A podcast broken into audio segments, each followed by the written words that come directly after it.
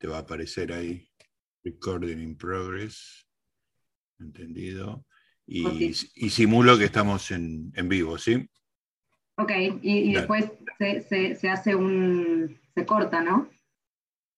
Se, corta, o sea, yo lo corto antes, digamos, y me despido de vos y todo bien, ahí se me, se me genera el archivo, pero para vos es todo invisible, digamos. Perfecto, buenísimo. ¿Listo? Dale.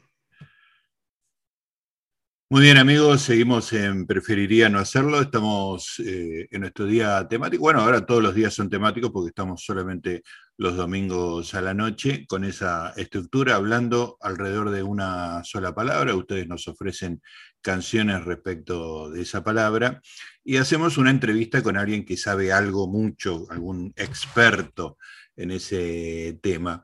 Y como hacemos muchas veces, elegimos el tema de acuerdo a la persona con la que queremos hablar y por eso elegimos agua esta vez, porque tenemos una, amiga de Twitter, pero ya, ya la consideramos amiga personal, eh, que trabaja el tema agua. Yo siempre dije que la, que admiraba, eh, que admiraba su trabajo y que era la única persona útil que había en Twitter de todos nosotros, que hacía algo útil por lo menos. Eh, y bueno, se trata de Ana Rapoport, que está en este momento en Londres. Lo que yo sé es que es ingeniera y trabaja en sistemas de potabilización de agua. Ahora ella me va a corregir y que ahora está haciendo como una especialización en Londres. Vamos a ver este, cuánto de todo esto me equivoqué. Hola Anita, ¿cómo te va? Gustavo Noriga te saluda. Hola Gustavo, ¿cómo estás? Bueno, muchas gracias por toda la introducción, estoy sonrojada. Pero acerté en los datos. Bueno, te, voy a permitir unas pequeñas eh, aclaraciones. Sí, soy ingeniera química, ya tengo una especialización en ingeniería sanitaria. Eh, trabajé siete años en el área eh, en tratamiento de agua y tratamiento de efluentes. a veces es agua domiciliaria y a veces es efluente domiciliario, otras veces es industrial, por ejemplo y ahora estoy en Londres haciendo la maestría en ingeniería ambiental. Bueno, bastante bien, pará, no, no me corregiste tanto. Perfecto, perfecto. Eran precisiones. Eran precisiones. me voy a permitir decirte que elegiste justo el momento para, hacer el tema del agua, porque el 22 de marzo es el Día Mundial del Agua. Ah, mirá, pero casualidad absoluta. No sé si cayó justo de casualidad. Escúchame, Ana, ¿y tenés eh, idea de por qué es esa fecha? ¿Sabes que no? No tengo ni idea. Ah, Debería saber. Bueno, lo averiguamos. No sé si hay un objetivo que, es eh, reconocer que el agua es fundamental y demás, pero no sé si, si cae por algo en particular. voy, a intentar, saber, pero no prometo que sea para el final de esta sesión. Pues Ana, que yo te, conversando eh, en privado, eh, yo te comentaba que, bueno, que me fascinaba tu, tu especialidad y que bueno, por ahí leyendo algunos libros que contaban algunas historias del siglo XIX, son cosas que uno, eh, para el no experto, digamos, este, da por sentado, ¿no? Uno abre la canilla, sale agua, en Argentina sale agua potable, este, uno va al baño, tira la cadena y eso se va de tu casa y ya no tenés más este, noticias. Leyendo algunas historias de Londres del, del siglo XIX, claro, te dabas cuenta de que este, si, no hay un sistema que lo, que lo, aleje de la civilización, digamos, todos esos desechos de la, fisiología humana, bueno, obviamente contaminan el agua, entonces hay, que, hay todo un proceso gigantesco que si no me equivoco era lo que vos este, trabajabas en, la Argentina. Decime si sigo más o menos encaminado y decime más o menos de qué se trataba tu, tu laburo cuando estabas acá?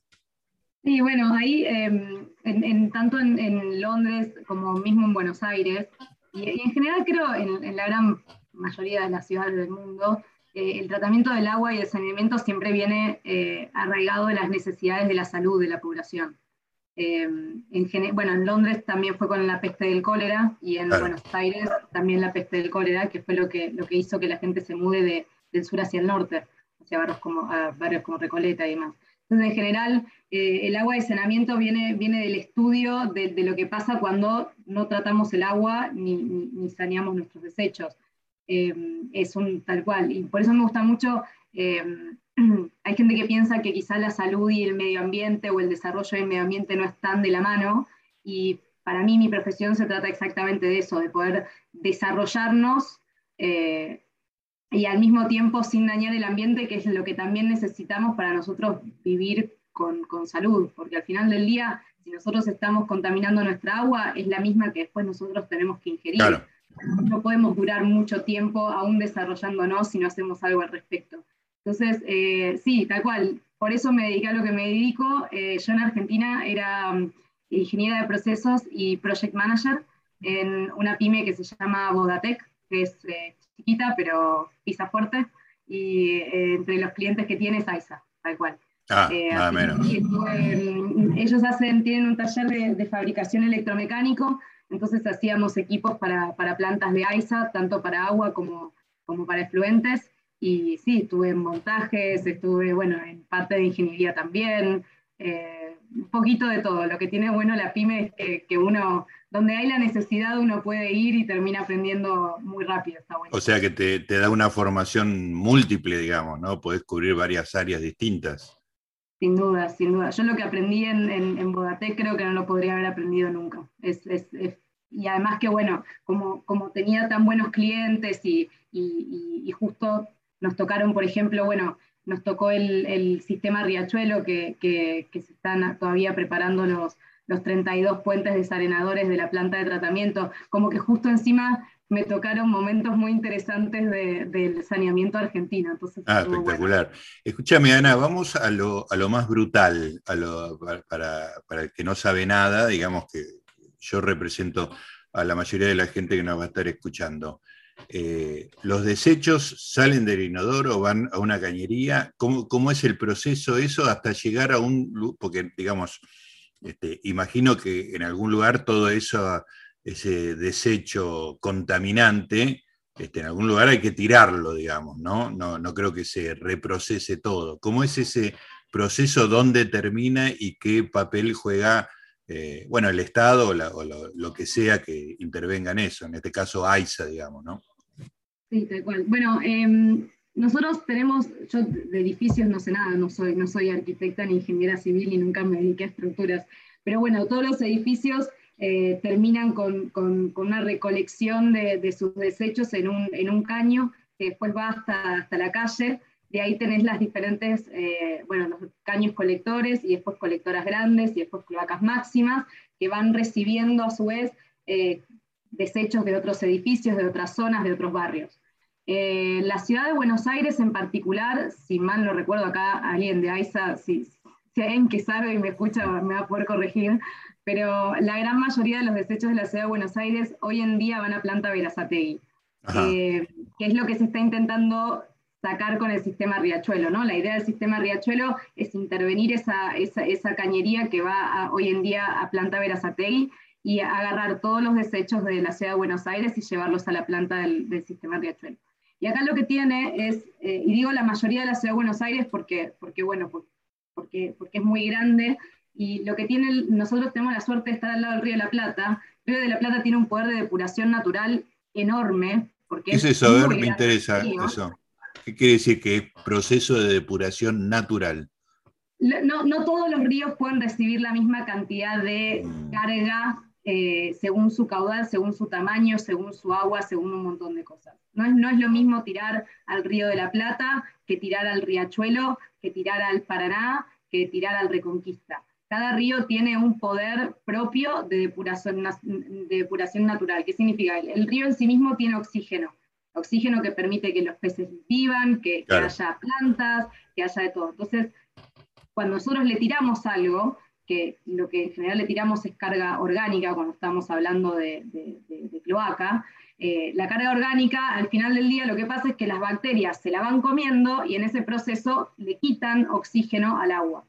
Entonces, muchas veces cuando se habla de metanización de un río, por ejemplo, es que no hay más condición de, aire, no hay más, no hay más aire en el río porque nos la agotamos toda, el río intentó eh, comerse toda la carga orgánica que, tenía dentro, no lo logró y entonces empezamos a tener bacterias anaeróbicas, que son un problema porque esas sí liberan metano y el metano es un gas de efecto invernadero malísimo, además de que tiene un olor, todo eso tiene un olor, mejor, mejor, no acercarse. Entonces, eh, ICE en particular tiene a grandes rasgos dos tipos de plantas, según a, qué tipo de río eh, la planta va a tirar sus desechos lo que es sistema riachuelo, la planta sistema riachuelo y lo que es Verazategui hoy en día, son plantas que las dos tiran al río de la Plata, entonces el proceso que se hace es mucho más sencillo, porque el río de la Plata solo puede absorber todo eso y nosotros no tenemos que estar gastando energía en tratar algo que naturalmente va a suceder. De todo lo que se trata el tratamiento de efluentes es de recrear artificialmente algo que sucede en la naturaleza. Ahora, discúlpame la pregunta. Eh, ¿Cuáles son las condiciones del río de la Plata que hacen que sea más depurador que, ríos? Bueno, todos son más este, angostos, por decirlo de alguna manera. Este, no sé si eso tiene que ver o no. Sí, tal cual. Bueno, es, muy grande, es muy amplio, es muy caudaloso. Eh, es un río que, yo, no soy ingeniera hidráulica, ni mucho menos, de nuevo, si hay un ingeniero hidráulico, no te preocupes. me va a poder corregir, pero sí, es un río que es muy grande, recibe mucha agua de muchos lugares, entonces tiene como un constante movimiento que favorece mucho a, la depuración natural. Lo que hace en, particular el sistema Riachuelo, que, que, es nuevo, es que además el, el desecho se va a llevar por, un como río subterráneo, con un caño subterráneo, eh, creo que son a, 12 kilómetros de la costa, y de ahí con un sistema de difusores se va a difundir por el río. Entonces eso ayuda a que no haya zonas grandes de concentración y eso ayuda a que naturalmente el río pueda depurar mejor. Claro, o sea, no queda concentrado a la salida del caño, sino que lo desparraman, para decirlo groseramente. Claro, totalmente, totalmente así. Y ahora hay otras plantas, porque no, todas las plantas, no, todos viven cerca del río de la Plata, llevar los desechos tan lejos tampoco, tampoco muchas veces es posible, no se puede hacer. Entonces hay otras plantas que quizás están eh, eh, más lejos del río de la Plata y tiran sus desechos a ríos que no tienen este poder de depuración, como lo son el de Conquista, como lo es el riachuelo. Entonces, esas plantas que tienen AISA son el otro tipo de planta del que, estábamos hablando, tienen, además del pretratamiento que, se le hace antes de tirar al río de la Plata, tienen un tratamiento biológico, que es justamente eso, le inyectan aire al, efluente para generar y apurar esa depuración que haría el río naturalmente. Entonces, hay muchas formas de hacer un tratamiento biológico. Eh, la, que hoy en día más se usa es un, es un tanque que se le tira aire con difusores y, el efluente pasa un rato ahí hasta que, hasta que todas las bacterias que están adentro de ese tanque se terminan de comer toda la carga orgánica, que es lo que haría mal al río. Entonces se tira al río un agua que es limpísima, bueno, buena, eh, y que el río sí mismo puede llevar. Muchas veces es mejor que la calidad del río mismo. Ah, claro. Escúchame, ¿y qué novedad presenta el proyecto Riachuelo respecto de la planta de Verazategui? Bueno, las plantas son muy similares, eh, hay algunas diferencias tecnológicas que pueden llegar a cambiar. Creo que, creo que Planta Riachuelo es un poquito más grande, pero no estoy segura. Eh, y lo que tiene más diferente es eso, es que tiene el, al fondo, eh, que, lleva, lleva el efluente al fondo del río de la Plata y lo, tira, y lo tira con difusores. En sí misma la planta es muy parecida. Lo que tienen es, lo primero que tiene un tratamiento eh, cloacal, que son rejas, porque la gente tira cualquier cosa. Ah, claro, porque no solamente el desecho fisiológico, sino lo material que pueden tirar, ¿no? Este, Exacto. el plástico de los envoltorios, esas cosas. Plástico, eh, pañales, Ah. Eh, lo que se te ocurra llega a esas rejas, lo que se te ocurra realmente. Eh, yo no recomiendo a nadie, si conoce a alguien que, que, trabaja en una planta de fluentes, no le pregunten qué encontró en esa reja. Justo te estaba por preguntar. No, no, mejor no, mejor no. Que, domingo terminemos el día felices. Está bien, te creo, pero entonces es como una, una malla que, que filtra, digamos, las cosas más gruesas como, como una reja de, hogar, que son eh, caños, caños eh, verticales que tienen cierta separación entre esos caños, pensada justamente para los diferentes tipos de sólidos que tienen que remover. Entonces al principio vos tenés unas rejas gigantes que, tienen una separación mucho más grande, digamos, por ejemplo, que separan, no sé, troncos, por ejemplo, ah, claro. que pueden llegar a dañar mucho a la planta, y entonces hay como una cuchara gigante que levanta todos esos troncos y los va tirando afuera, que le va sacando al agua que llega. Después tienes unas rejas más chiquitas que, por ejemplo, digamos que sacan, no sé, botellitas plásticas, y después unas más chicas que sacan, digamos, tapitas, por ejemplo. Sí, está perfecta la, graduación de, tamaños para entenderlo bien. Y qué, bueno, entiendo bien el Río de la Plata, entiendo las diferencias con el Riachuelo, el Paraná, que son este, ríos más ríos, digamos, y menos este, laguna, como es el Río de la Plata en algún sentido este, seguramente impropio. Pero, ¿qué pasa en Londres? Supongo que a esta altura debes conocer el sistema cloacal de Londres bastante en profundidad. El Támesis es un río bastante ancho, digamos, bastante amplio, pero comparado con el Río de la Plata, nada que ver. En, Londres, acá, bueno, estoy una universidad que es muy, muy internacional, entonces intentan darnos un poco de ejemplo de lo que pasa en todos lados. Pero sí, tal cual, eh, no, acá no se habla de, dos tipos de plantas diferentes y todas las plantas de tratamientos cloacales tienen eh, tratamiento biológico. Yo lo que me imagino, más allá de la que la legislación pueda llegar a ser diferente, me imagino que se debe, tiene que ver también a, que ellos no pueden tirar en el Támesis, eh, no tiene el poder de depuración que tiene, por ejemplo, el Río de la Plata. También hay que tener en cuenta dónde están las entradas y, salidas. O sea, si yo tiro mi cloaca en el punto A, ¿es aguas arriba de donde yo saco el agua, punto B?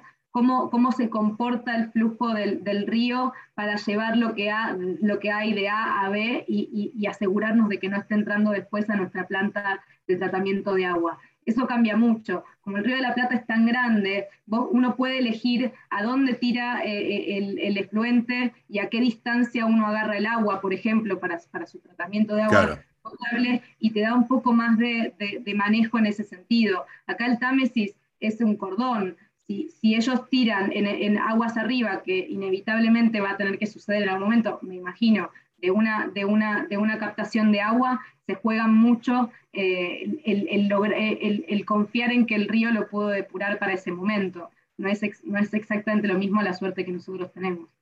Eh, lo más eh, revelador para mí es que es un proceso, es como una cosa cíclica que, que no es acumulativa. Quiero decir, yo, una de mis preocupaciones, este, sí que me preocupaba por el tema, era el hecho de que, bueno, la humanidad va este, tirando desechos, pero eso se procesa ya sea biológicamente o, ayudado por la tecnología del hombre, este, y entra dentro del ciclo y no, no hay una acumulación de desechos, digamos, o de efectos este, o algún derivado del desecho, salvo en el caso que vos decías, este, que hay poco aire y empiezan las bacterias anaeróbicas y ahí se satura de metano. ¿Es así más o menos el esquema? Bueno, más o menos, no es exactamente así, porque siempre el, ser humano va descubriendo cosas que, al principio no sabía que podían ser eh,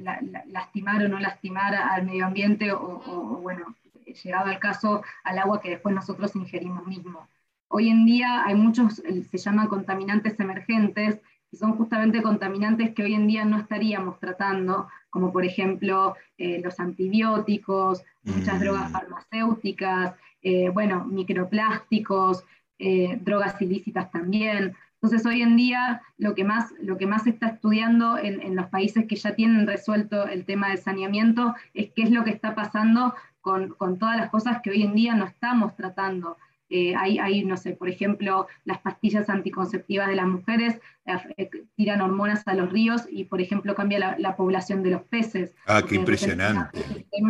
sí, es muy impresionante. Hay cosas que uno va aprendiendo y, llama, uno, se va asustando, pero no, necesariamente es para, es para, que uno se asuste, sino, qué sé yo, si, si no sabemos que tenemos que tomar un antibiótico, quizá mejor no tomarlo, porque ese antibiótico llega al agua y después una de las cosas que puede generar es bacterias que, sean resistentes a esos mismos antibióticos, porque ya están expuestas a ellos.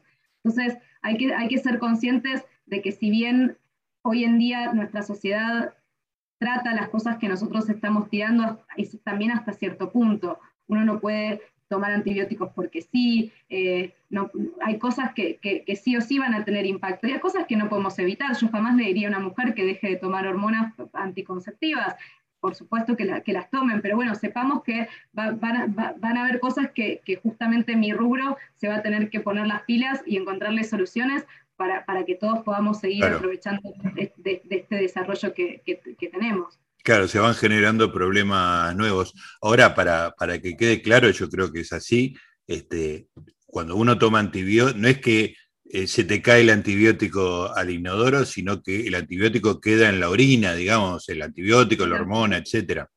Lo desechamos. Ahora se, están haciendo, se están haciendo investigaciones, por ejemplo, bueno, diferentes tipos de investigaciones. A ver si se puede hacer algo en, en, los tratamientos del hogar, por ejemplo, para que eso no llegue ni siquiera a la cloaca.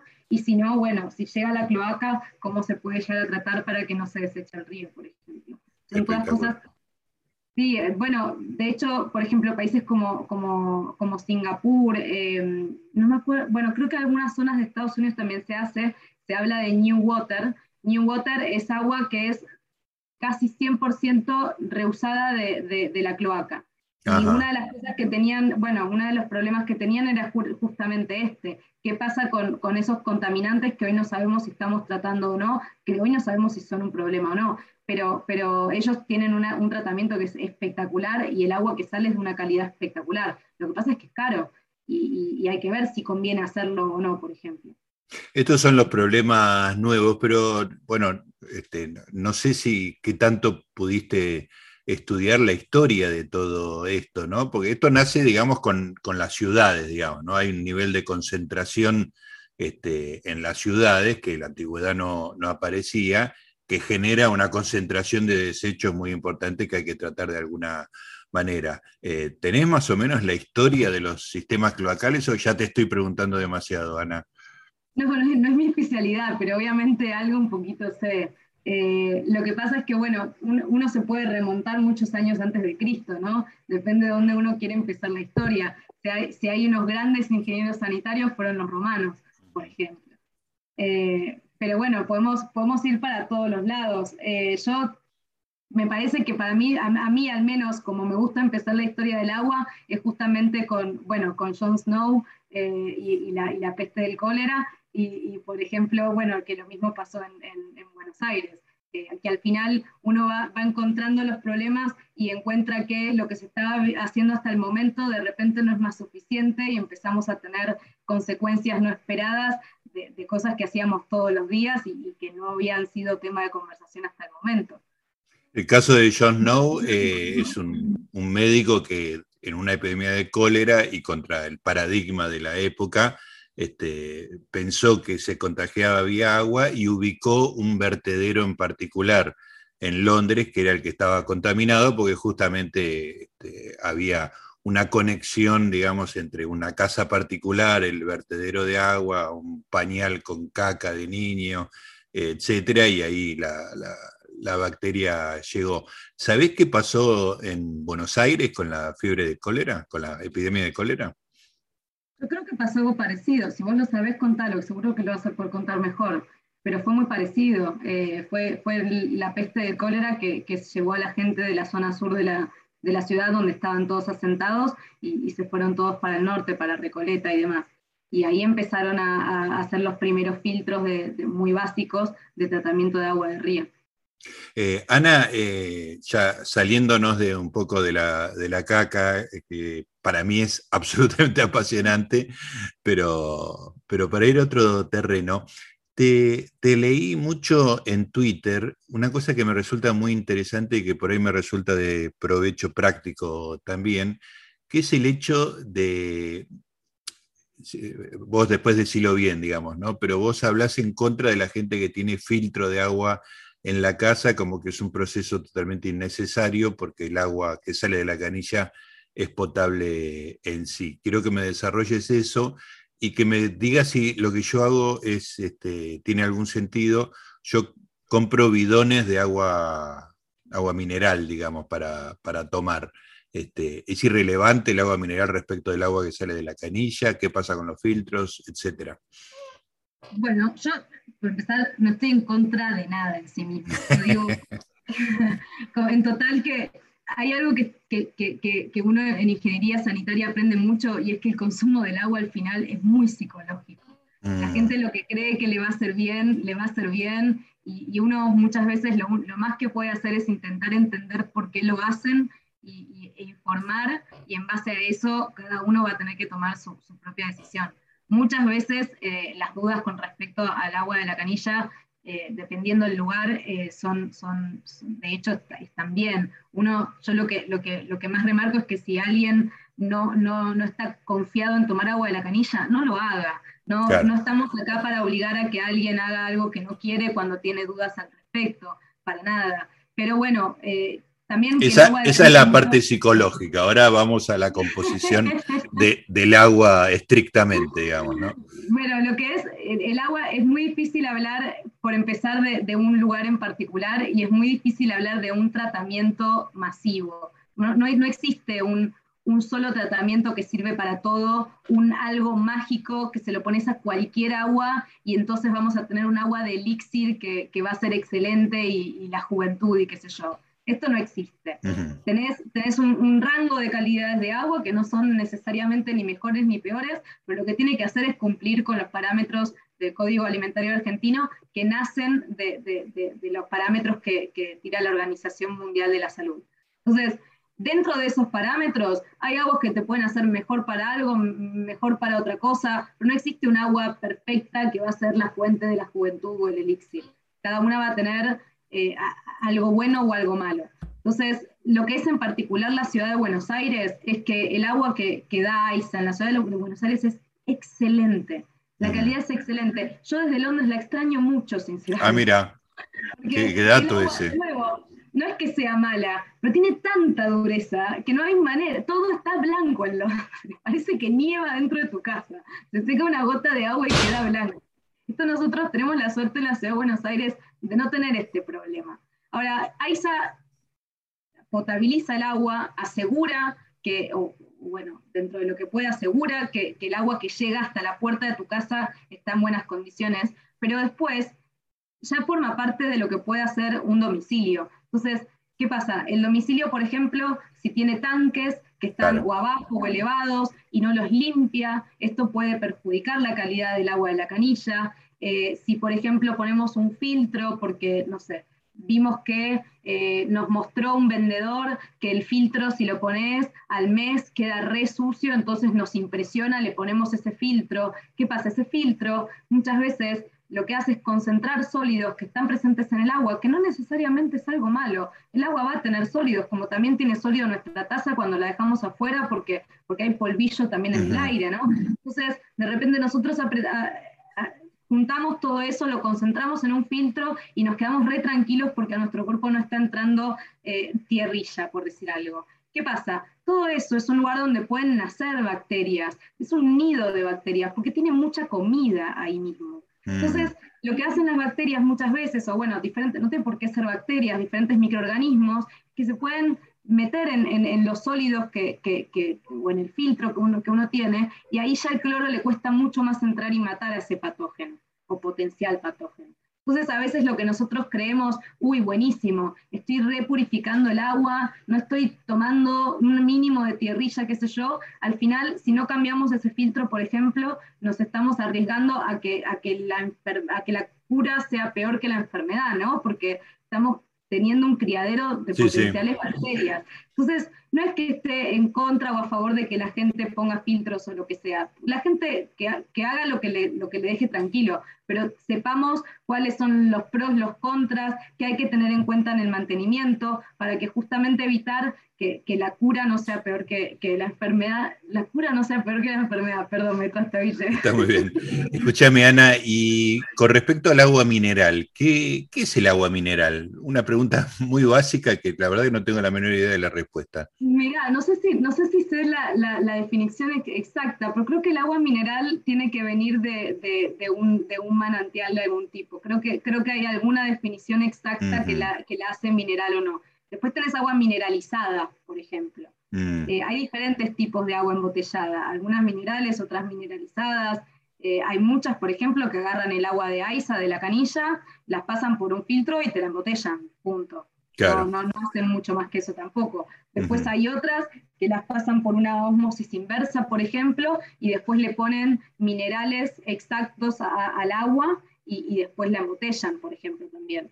Pero bueno, eso de, nuevo, cada cual, si, obviamente si no tenemos acceso a agua potable, vamos a elegir agua embotellada desde ya, pero después si uno tiene acceso a agua potable y por algún motivo, por sabor, por, porque le parece que le va a ser mejor o lo que sea, quiere tomar agua de la botella, que lo haga. Lo que sí que, bueno, a mí, a mí en particular no me gusta porque el agua de la botella tiene mucha, mucha huella de, carbono, es tiene un impacto en el medio ambiente malísimo.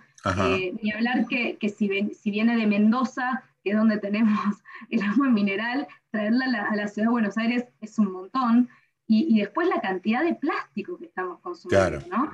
Que, también hay algo que hoy en día se estudia internacionalmente, porque no es que ah, en Argentina la, gente no le confía el agua de la, canilla, entonces se, da esto.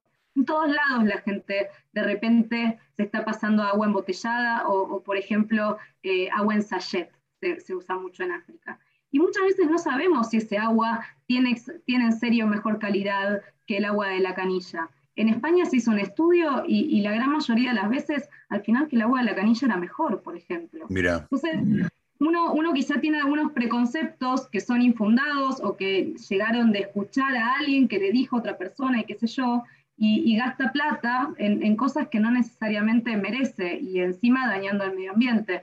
Entonces, a mí lo que me, lo que me importa es que la gente esté informada cuando toma una decisión, sobre todo porque no hay nada mejor que una población que esté informada en estos temas, porque al final del día, si, si uno tiene, no importa, una empresa privada eh, repartiendo el agua de la canilla o una empresa estatal, como, o, bueno, público estatal como es AISA, em, al final del día los que tenemos que asegurarnos de que, de que las cosas se hagan bien es la población, porque podemos tener 25 entes reguladores, pero la población informada es la que mejor puede, puede, puede hacer que las cosas se hagan bien y, pedir, y pedirle a los entes reguladores que regulen como corresponde, pedirle a, las empresas que nos den la calidad de agua que corresponde. Y al final la, participación de la comunidad en, la ingeniería sanitaria es muy importante, porque somos nosotros los que nos podemos ver perjudicados por agua buena, por agua mala, por tirar desechos que no van o desechos que están bien tirados. Somos nosotros a los que nos importan. Y en general, lo que se intenta hacer, no hay, las, como es todo muy también, hay, hay, esto psicológico en el medio, las, decisiones de decisiones, los nuevos proyectos y demás, lo ideal es que sean audiencias públicas y se consulte con, con, la gente que después va a estar tomando ese agua o, viviendo al lado de la planta de fluentes o, que va a tener que soportar una obra gigante eh, durante un montón de tiempo antes de que las cosas funcionen. Y, hay que integrar estas cosas, integrar el organismo de regulación con las empresas, con, la gente que, después también consume. Em, para mí es lo más importante, pero para lograr eso la gente tiene que estar un poco más informada, porque si no puede llegar a ser un problema, ¿no? Espectacular, eh, Anita. Realmente, en, términos de información, me parece que esta charla es súper, súper productiva. Mira, Vos me dijiste que eras muy mala hablando en público, te pongo un 10 en oratoria pública y te pongo un 0 en autoestima, porque la verdad que estuvo espectacular, muy claro y realmente súper interesante. Así que, eh, Ana, te agradezco mucho esta charla. Bueno, muchísimas gracias. Ay, me sonrojé de nuevo. Empezaste y terminaste sonrojada. Bueno, Anita, te, te despedimos. Muchísimas gracias. Nosotros seguimos acá en Preferiría no hacerlo, hablando de agua hasta las 12 de la noche. Bueno,